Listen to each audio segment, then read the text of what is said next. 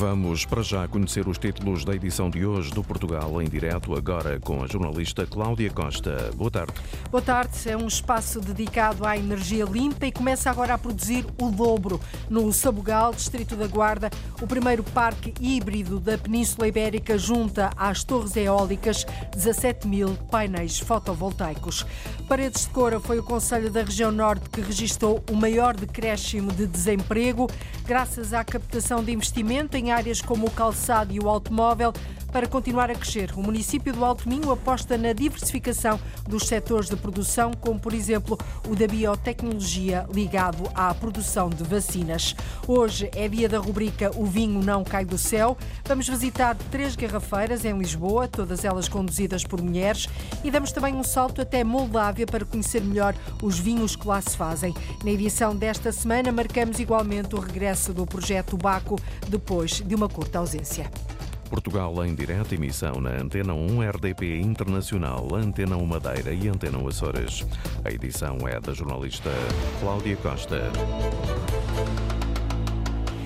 Os utentes do transporte fluvial que liga a margem sul a Lisboa realizam, marcaram uma concentração para esta tarde na estação do Cais do Sodré para reclamar contra os constantes constrangimentos no serviço, os habituais constrangimentos no serviço. O, projeto, o protesto é organizado pelas comissões de utentes do Cais do Seixalinho, do Seixal, Barreiro e Almada, que em conjunto decidiram chamar a atenção para os problemas que as ligações têm tido nos últimos tempos. Arlinda Brandão é um protesto contra os constrangimentos diários de quem tem que passar o Rio Tejo todos os dias entre a margem sul e Lisboa.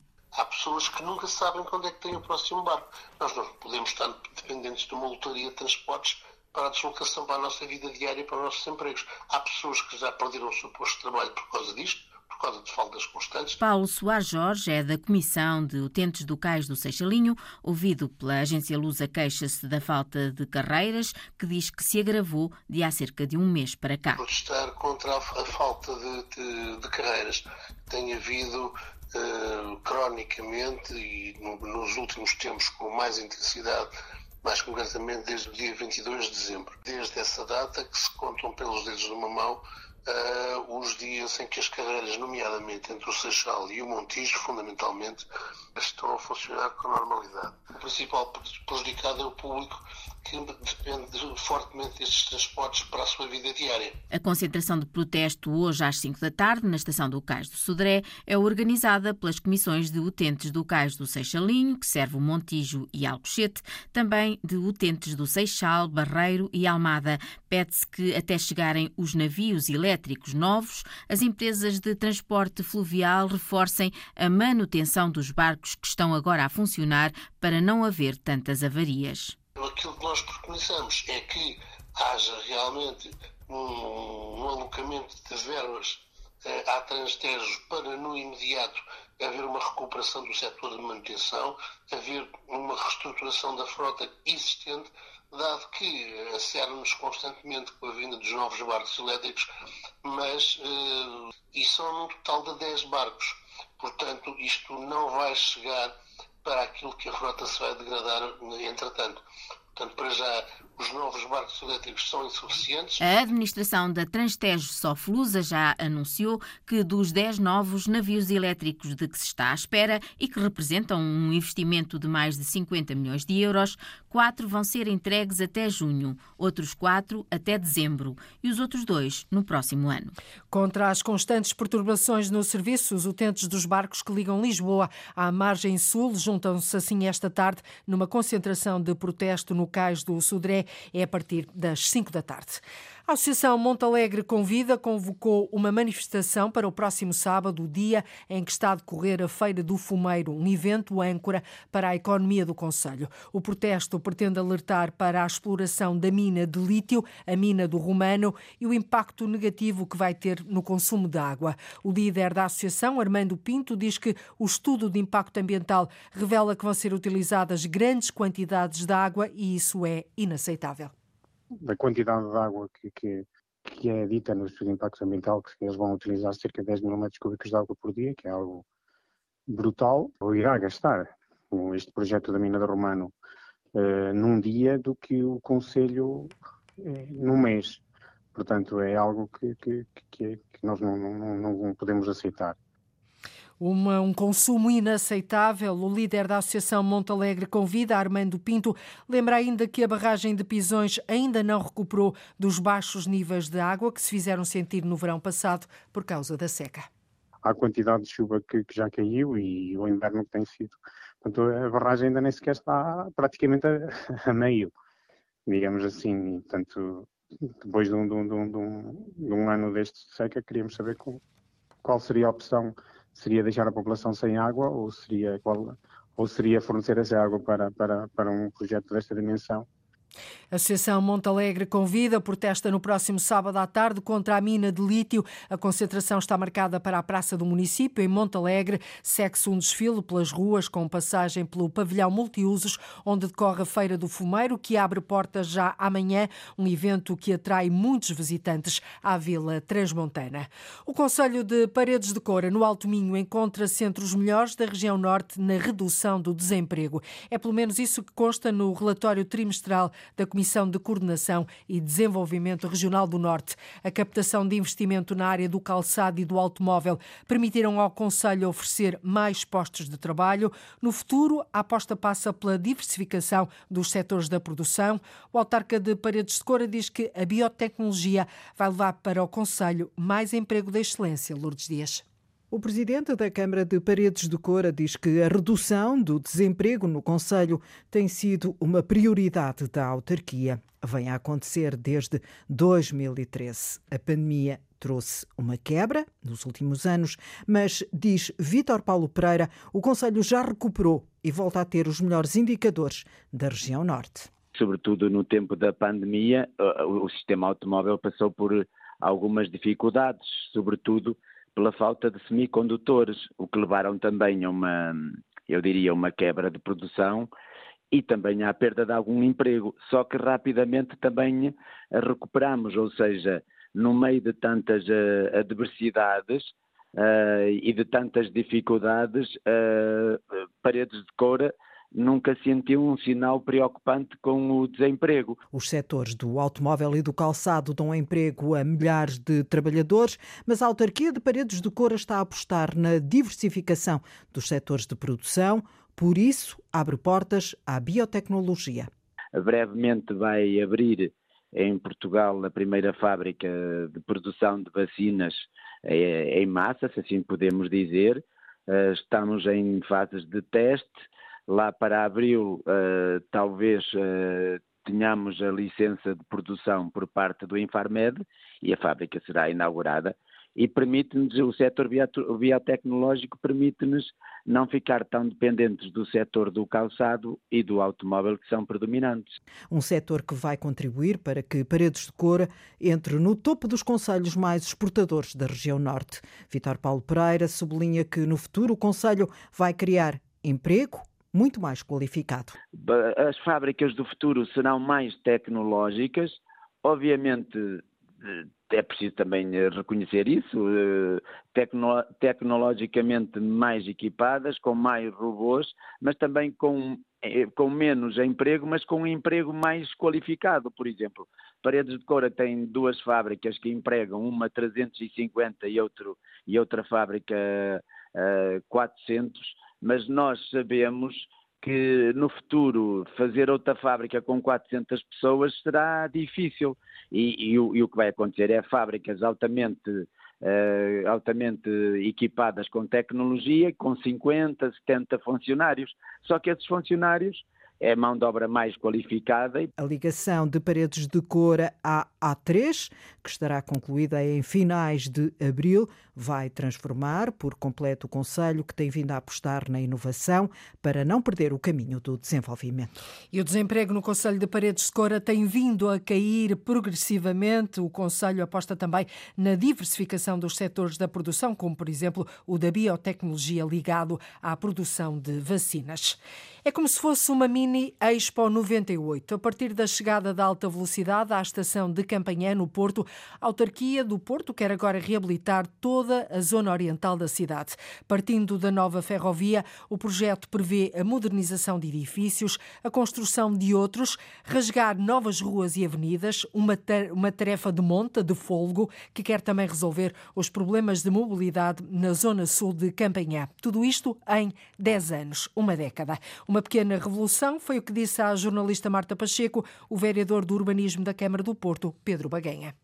Estamos a falar de uma pequena revolução que, se, que se vai ser introduzida na, na, na, nos, nas imediações da estação de Campanhã. Portanto, estamos a falar de uma nova estação ferroviária que complemente a existente, mas desta vez virada para, para Oriente, que será o futuro terminal de alta velocidade.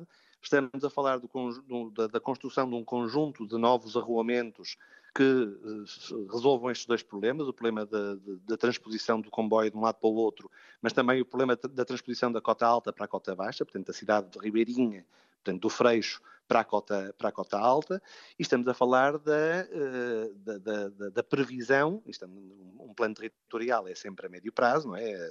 Estamos a falar de uma janela temporal que será certamente igual ou superior a 10 anos, de transformação daquele território a oriente da estação de, de, de caminho de ferro, com novas construções, com a substituição de construções existentes. Há lá uma, uma moagem que, do nosso ponto de vista, neste momento já é um corpo estranho no município e, portanto, uh, uma das propostas que se poderá fazer é equacionar se faz ou não sentido essa, essa instalação fabril existir dentro dos limites uh, concelhios.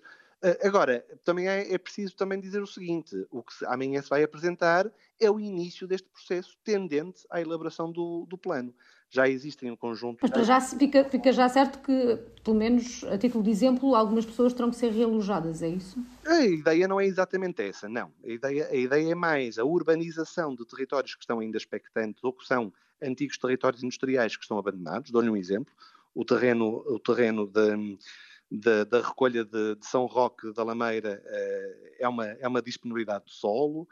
Os terrenos em redor da Avenida 25 de Abril estão expectantes, estão à espera que algo aconteça.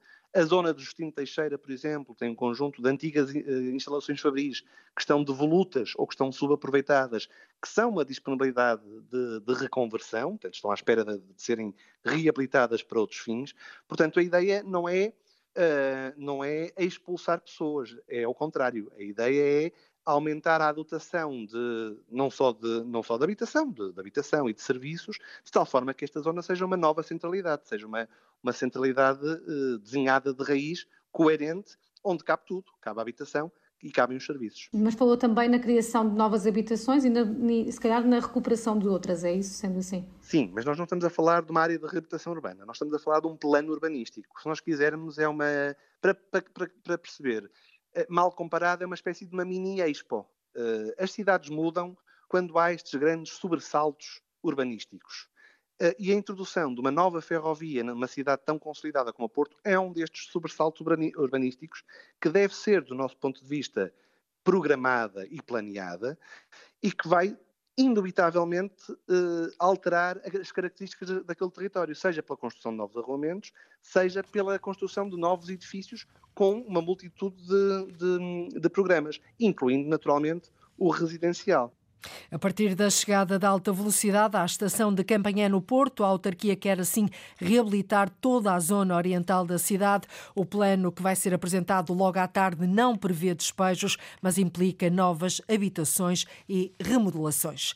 No Sabugal, distrito da Guarda, já está ligado à rede o primeiro parque híbrido da Península Ibérica. É mesmo um dos primeiros da Europa. Junto à produção de, junta à produção de energia elétrica 17 mil painéis painéis fotovoltaicos, ou seja, no mesmo tempo, com a mesma infraestrutura, produz o dobro de energia limpa. O jornalista Jorge Esteves percebeu melhor este projeto à conversa com Duarte Belo, administrador da EDP Renováveis para a Europa.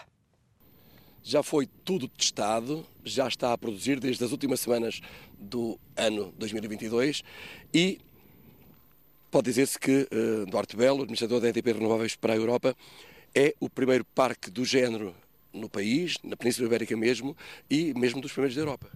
É, é sem dúvida. Isto foi um caminho que começámos já há cerca de 5 anos, mas basicamente no final de 2022 conseguimos uh, inaugurar o primeiro parque híbrido. Portanto, híbrido estamos a combinar duas tecnologias renováveis, neste caso a eólica e o solar, na Península Ibérica e certamente também será dos primeiros, se não o primeiro, no resto da Europa. O que permite utilizar um terreno que já era utilizado para a produção de energia eólica por parte da EDP Renováveis e acrescentar-lhe estes 17 mil painéis que uh, permitem uma produção fotovoltaica que está disponível nas alturas em que não há vento também, não é? Exatamente. Essencialmente nós temos aqui um projeto eólico desde 2004 que tinha cerca de 11 megawatts e conseguimos acoplar agora com este novo projeto solar mais novo, temos, temos mais de 21 megawatts agora, portanto para a mesma infraestrutura de ligação à rede conseguimos quase duplicar a capacidade a capacidade do parque. E, portanto, a necessidade de estar a invadir uh, o território com mais uh, torres, com mais linhas, uh, o, que, o, que, é também uma vantagem para aquilo que se pretende, um parque sustentável e para a transição energética que se pretende. É uma vantagem enorme. É uma vantagem enorme no melhor uso de, das infraestruturas que já temos. nós estávamos a utilizar a cerca de 25% da capacidade da rede. Com a junção dos dois parques estamos a utilizar mais ou menos 45% portanto quase o dobro do que estávamos a utilizar antes. E portanto, desse ponto de vista, é não só um mais eficiente, mas eu também diria outra que é mais rápido. Este parque, tendo já a ligação à rede pela via do parque eólico, é uma forma mais rápida de nós aumentarmos a componente renovável no país e, portanto, ser mais um contributo para a aceleração da transição energética, que é um requisito e uma prioridade para todos. Pode vir também a trazer vantagens, uma vez que hum, traz mais eficiência à produção energética, vir a trazer vantagens, vantagens no futuro para o bolso dos consumidores, que é uma coisa que se pretende sempre saber, ou seja, com mais estruturas destas, com esta transição, as pessoas podem vir a pagar menos pela energia que consomem nas suas casas?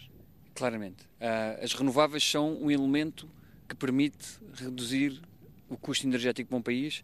Portanto, todos os empreendimentos que consigam acelerar essa implantação vão contribuir para uma redução dos custos da energia para o país. E desse ponto de vista, este é mais, diremos, uma migalha para esse esforço coletivo que temos todos a fazer. Tudo isto obedece a legislações muito rígidas a nível europeu e nacional. Houve uma alteração que permite, de facto, este tipo de parques. Um, um dos primeiros desafios uh, não foi o técnico, porque se repararmos, estamos a colocar duas, duas tecnologias que são relativamente conhecidas, uma solar e outra eólica. Portanto, a combinação das duas do ponto de vista técnico não é um desafio enorme e, portanto, desse ponto de vista, esse desafio um, era relativamente mais fácil. O que houve que alterar foi, do ponto de vista também regulamentar, de legislação, a permissão que hajam duas tecnologias a injetar no mesmo ponto de rede, que era algo que não é permitido e que não era permitido em, em, em Portugal.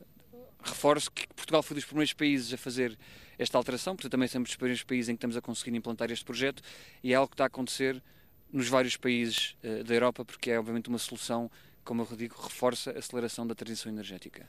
Estamos na zona do Sabugal, nesta Serra do Mosteiro, num espaço que já era ocupado uh, pelos, uh, pelas torres eólicas, pelas, uh, pelos aerogeradores, terreno que era dos, é dos baldios e a quem pagam uma renda, era um terreno já utilizado, que agora, assim, permite ser mais utilizado ainda. Exatamente, não tinha utilização praticamente nenhuma e aqui tem esta utilização agora, que obviamente tem, tem esse benefício de conseguirmos usar este terreno para produzir energia para todo o país energia que é inserida na rede e que, eh, desta forma, de facto, está mais disponível com este investimento feito pela EDP Renováveis, que eh, faz este primeiro parque na Península Ibérica, dos primeiros na Europa e que, eh, a partir de agora, está aqui disponível em todo este terreno que é dos baldios, mas a quem a EDP Renováveis naturalmente paga a sua renda.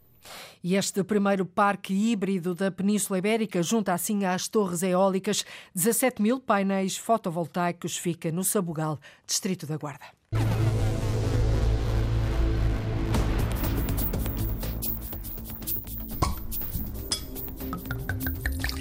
Vamos lá. O vinho não cai do céu cai no cotidiano. Todos os dias acordar e trabalhar com vinho. Um gosto. E para mim isso é maravilhoso. O gosto pelo vinho, a mudança de que as pessoas muitas vezes antes preferiam beber destilados, chegávamos à casa de alguém e ofereciam-nos um whisky ou uma, uma bebida deste ano, atualmente as pessoas oferecem-nos um copo de vinho. E na rádio também um copo cheio de reportagem. Saúde e boas provas. Transformar Santa Maria na ilha espacial. É este o objetivo do Governo Regional dos Açores. Hoje, esta tarde, é assinada a escritura da concessão do terreno do antigo cartódromo pela Câmara Municipal de Vila do Porto à Agência Espacial Portuguesa. Uma cerimónia que vai contar com a presença da Ministra da Ciência e Tecnologia, Elvira Fortunato, e também do Presidente do Governo Regional. Ora, no local vai ser instalado o Centro Tecnológico Espacial, que vai permitir a aterragem do Space Rider em Santa Maria o vai e vem da Agência Espacial Europeia. A jornalista Linda Luz foi ouvir a opinião de algumas pessoas na ilha que temem que o projeto não avance, até porque algumas acreditam que possa trazer vantagens económicas para a região. Santa Maria, a ilha espacial. É esse o objetivo do governo dos Açores. Se vai ser atingido, é uma pergunta respondida com pouca confiança, pelo menos para alguns marienses. Eles acabaram por nos explicar que eram pequenos foguetes, eh, apresentaram uma imagem do, eh, do tipo de foguete que seria lançado à semelhança do que se faz na Nova Zelândia, para aqui assim, eh, e que eram de fraco impacto ambiental. Eu acho que vai acabar. Não vai chegar. Isso não chegou ao fim. É como as outras coisas aqui, para mim pode vir quando quiser. Faz mais empregos. A acontecer seria bom para a economia de Santa Maria. Acredito que se possa concretizar, sim. sim. Se for essa a vontade política, acho que pode trazer vantagens económicas, mas economia não é tudo. Valores mais altos se levantam. Para uma ilha pequenina, como a ilha de Santa Maria, não sei se será o mais vantajoso. Acho que vai estragar a paisagem, acho que vai estragar esta paz que se vive aqui e acho que vai afetar muito o ecossistema aqui da ilha. Com tanta promessa por cumprir na ilha, este pode ser mais um projeto a ficar pelo caminho. O governo mudou, houve hum, a impugnação do concurso público para recurso a tribunais e isso ficou parado.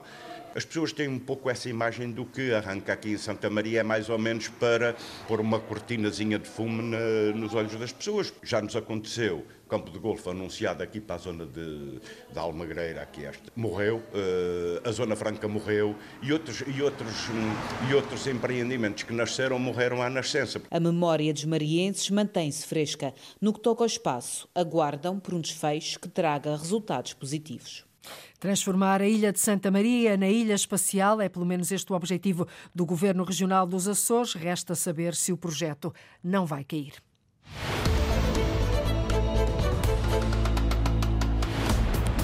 Sardual com memória. Uma régua comprida, a cortar bocadinhos de folha para a gente pôr nos topos daquela coisa a dobrar para o lado. Comprava-se a madeira, depois fazia uma mala em branco, depois chapeava-nas Vozes na plataforma Arquivo da Memória. As malas, no princípio, eram transportadas num carro de mula. Paulo Ferrareto, para a estação. É na internet, é no Sardual e na rádio. Daqui a pouco.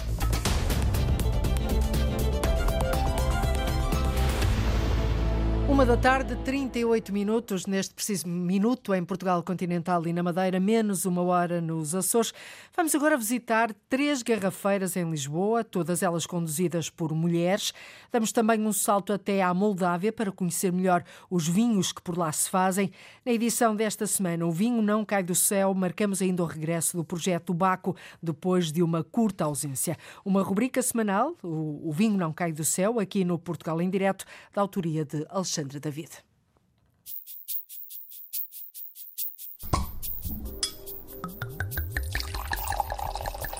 O vinho não cai do céu.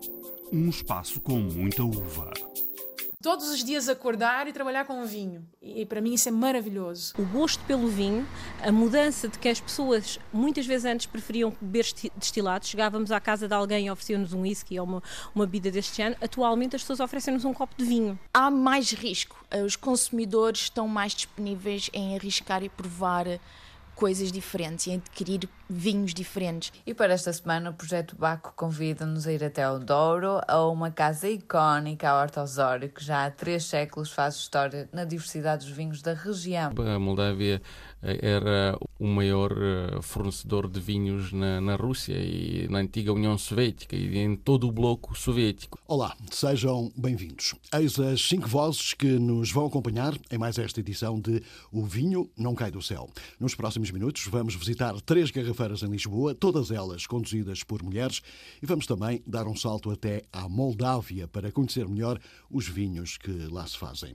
Mas para já, registramos o regresso do Projeto Baco, depois de uma curta ausência. Casamentos feitos no céu. Harmonizações perfeitas entre o vinho e outras artes. A proposta desta semana para harmonizar vinhos com música, uma experiência que pode fazer em casa, fica por conta de Juliana Santos. E para esta semana, o Projeto Baco convida-nos a ir até o Douro, a uma casa icónica, a Horta Osório, que já há três séculos faz história na diversidade dos vinhos da região.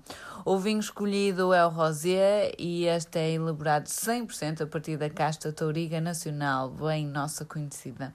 E como sugestão musical, harmonizamos com a obra Erdville para piano e oboé de Eugène Bozan, compositor nascido em França.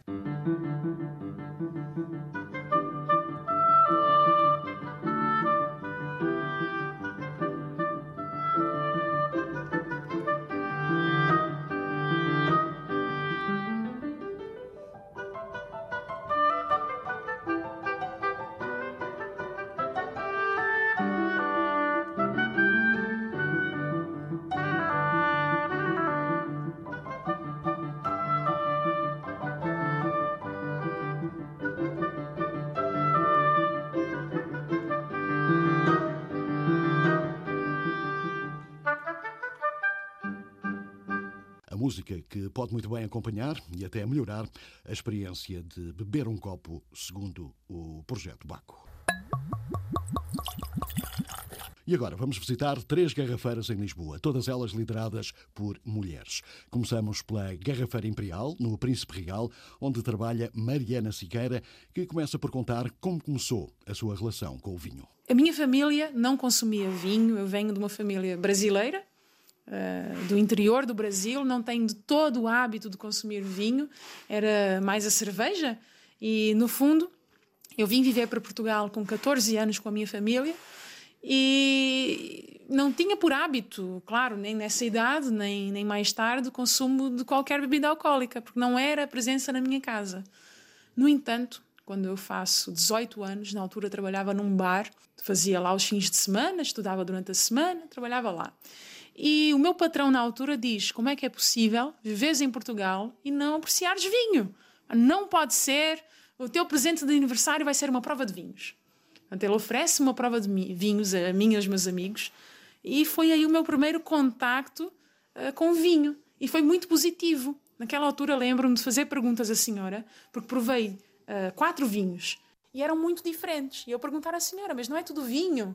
E ela explicar-me: não, este tem estas características e aquele é diferente porque.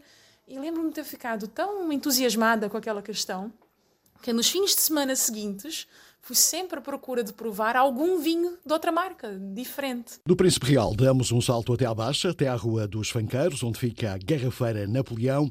Ana começou pela contabilidade no negócio da família, mas o chamamento do vinho foi mais forte. Tirei um curso de contabilidade e pensei assim, mas eu quero ser contabilista? Não, eu não quero ser contabilista. Eu não quero ficar 10 horas por dia fechada numa sala sem ver ninguém e eu gostava de atender os clientes e achava os clientes achavam muito piada que os, uh, os miúdos, ou seja, eu e os meus irmãos, nós somos sete, atendêssemos os clientes e disséssemos este vinho é bom, este vinho é assim, como o meu pai dizia.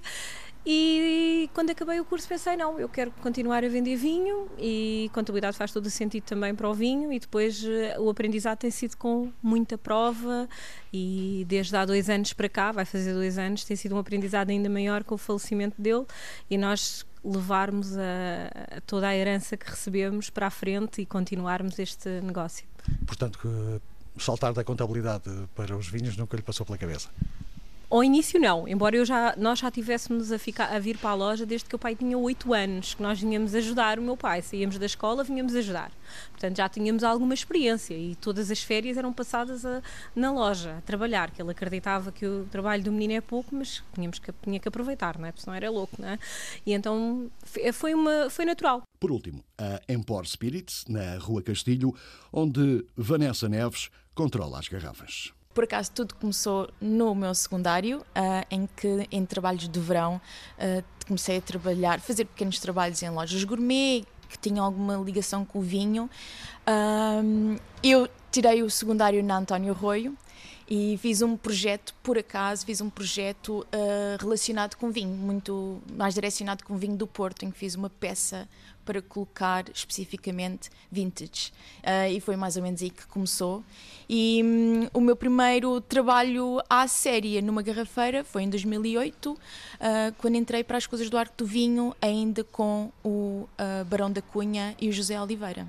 Foi aí que comecei os gostos, as experiências de três mulheres que mandam em três garrafeiras em Lisboa.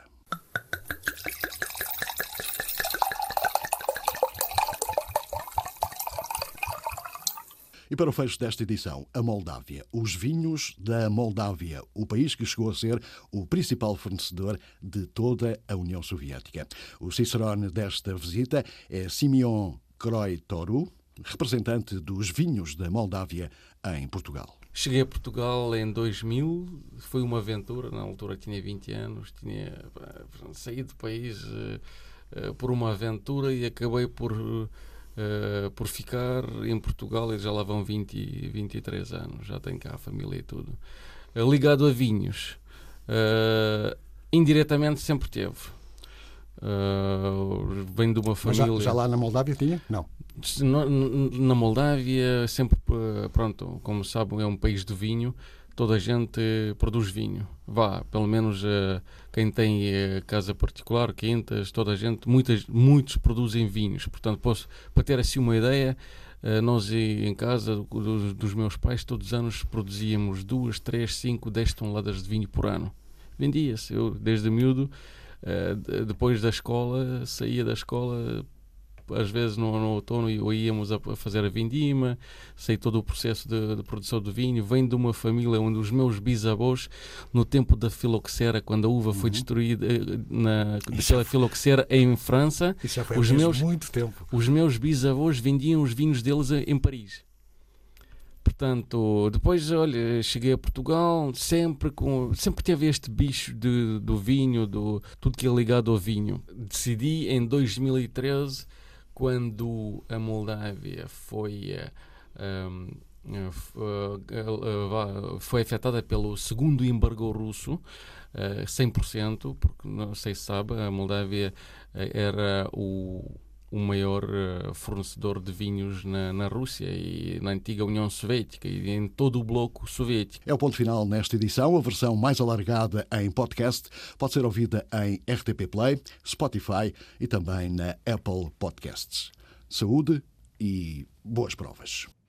Todas as semanas o vinho não cai do céu, mas cai seguramente aqui à terça-feira, no copo da rádio. Em Faro já abriu o Centro de Recolha Oficial Animal. É uma infraestrutura que custou quase um milhão e meio de euros e vai contar com uma capacidade para 170 animais, 120 gatos 120 cães, assim é que é, e 50 gatos. O canil gatil era uma necessidade no município porque permite dar dignidade, marentunes e também bem-estar aos animais abandonados. O município aponta-o como um projeto prioritário, uma lacuna na cidade e no Conselho agora finalmente preenchida, em nome da dignidade e do bem-estar dos animais abandonados.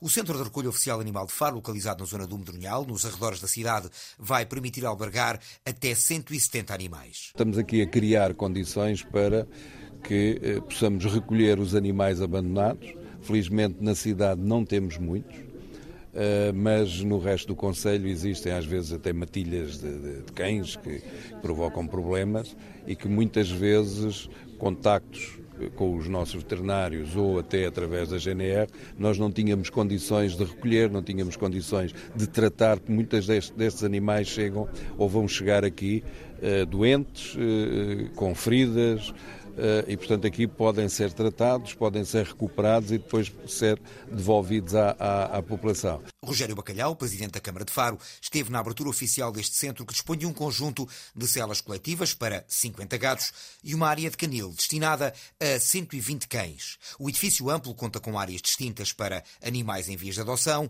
ou a cumprir quarentena. Lá dentro trabalham oito assistentes operacionais, dois assistentes técnicos e dois médicos veterinários. Um deles é o responsável pelo centro, Ruben Rubens Jerónimo, que lembra essa realidade diária do abandono animal. Praticamente todos os dias a gente depara-se com, com esse problema problema e não tínhamos os, os recursos que passaremos a ter agora, não é?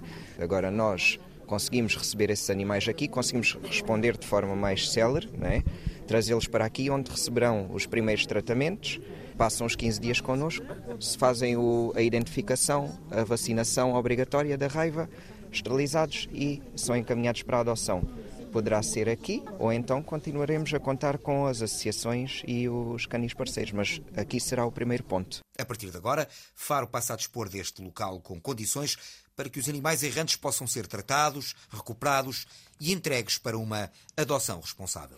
Um refúgio para cães e gatos. Este canil Gatil de Faro custou quase um milhão e meio de euros e vai contar com uma capacidade para 170 animais.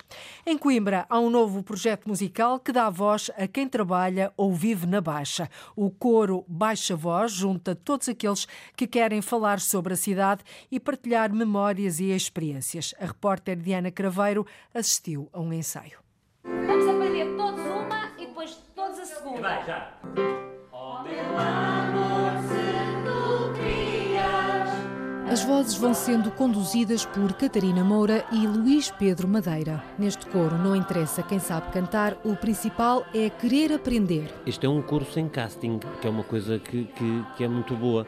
A ideia é juntarmos as pessoas todas e tirar um bocadinho o estigma que existe sempre de que cantar bem, cantar afinado é um dom divino que, que, ou nasce connosco ou não nasce. Não é assim, é uma, é uma técnica, é uma coisa que aos poucos se aprende. Os ensaios são abertos a qualquer pessoa, mesmo para quem nunca pensou em cantar publicamente. É a primeira vez que eu estou a experimentar cantar, em público ou sem ser em público.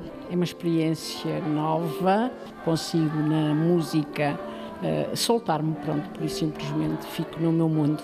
Quando vi a, a informação, disse assim, por que não? Vou tentar.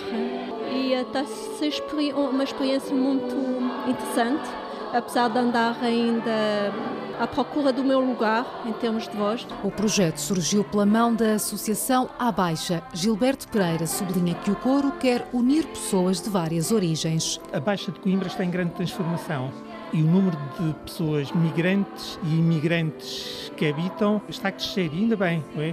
Uma das premissas da Associação A Baixa é tornar este espaço da cidade mais agradável para quem habita este espaço e para quem vive e trabalha e juntá-las num local. E a melhor forma de fazer isso para pessoas que falam distintas línguas é através de uma língua universal que é o canto. Até agora houve dois ensaios que não contaram com a presença de imigrantes, mas o músico Luís Pedro Madeira destaca que esse é um dos objetivos. Gostávamos muito que se juntassem a nós e vamos fazer um esforço grande que se juntassem a nós pessoas de outras nacionalidades o repertório deste coro, por exemplo, vai ser muito feito com música tradicional portuguesa e, portanto, a língua pode ser um muro, mas não é um muro intransponível, é um muro que podemos cruzar e, e, e, as pessoas podem vir e apreender o português, mesmo que não seja a sua língua mãe, não é? Essas pessoas precisamente podem vir trazer-nos também a sua música, se calhar muitas trouxeram na bagagem as músicas da sua infância, as músicas que ouviu no seu país e têm saudades delas e porque não nós adotarmos hoje aqui como nossas também, não é? O coro Baixa Voz vai também fazer pesquisa sobre o cancioneiro da Baixa de Coimbra e ainda criar temas originais para refletir as vivências da zona histórica da cidade. Os ensaios são semanais, sempre à segunda-feira, às seis da tarde, no Teatro da Cerca de São Bernardo. E tome nota, qualquer pessoa pode juntar-se ao coro. Basta querer falar sobre a cidade de Coimbra, partilhar memórias e experiências. O acesso à história do Sardual, uma vila do distrito de Santarém, às tradições, à cultura, às artes, às lendas ou ofícios, tudo isto está à distância de um clique. Durante vários anos foram recolhidas fotografias e vídeos com testemunhos da população e dos trabalhadores que agora se encontram reunidos na plataforma Arquivo da Memória do Sardual. Ainda assim, o trabalho não está concluído. O público em geral é convidado a partilhar dados para aumentar o conteúdo desta página online. O jornalista João Ramalhinho foi espreitar a plataforma.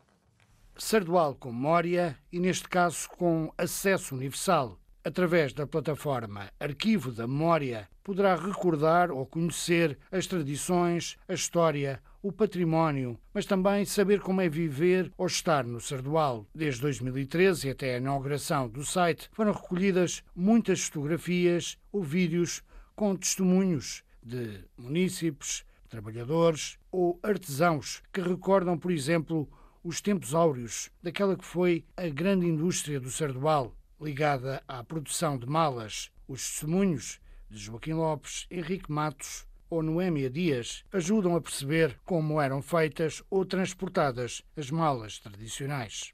As malas era com farinha de carolo. Farinha de carolo vinha dentro da chácara, tinha o caldeiro assim, caldeiro grande ao lume. Quando ela estava a prover, mexia, ficava a massa feita.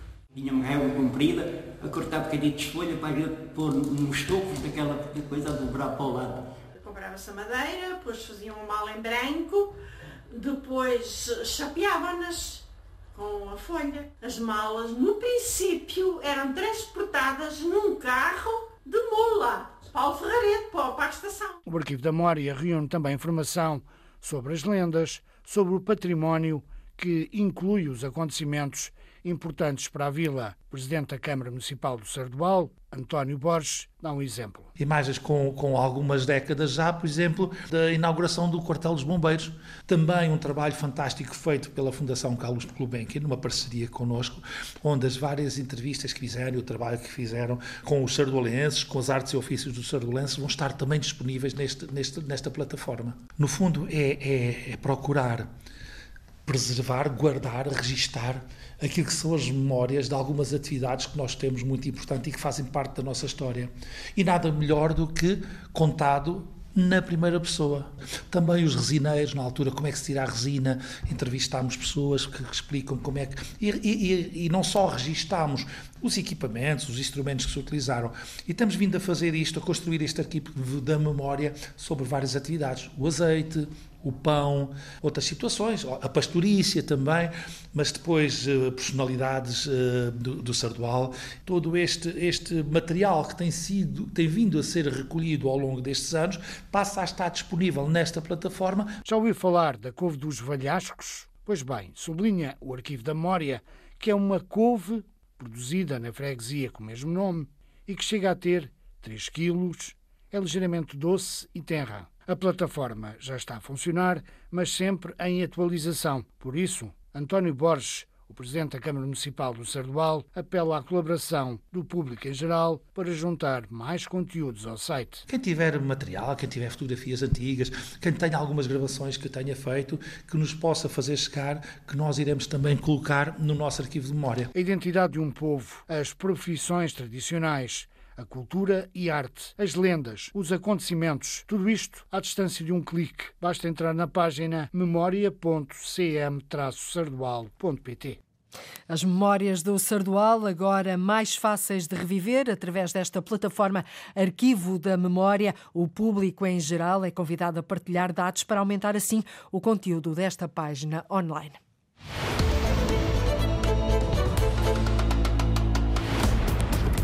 E nós voltamos a partilhar histórias, notícias e reportagens do país amanhã, aqui no programa que liga o Norte e o Sul, o litoral e o interior, o continente e as ilhas.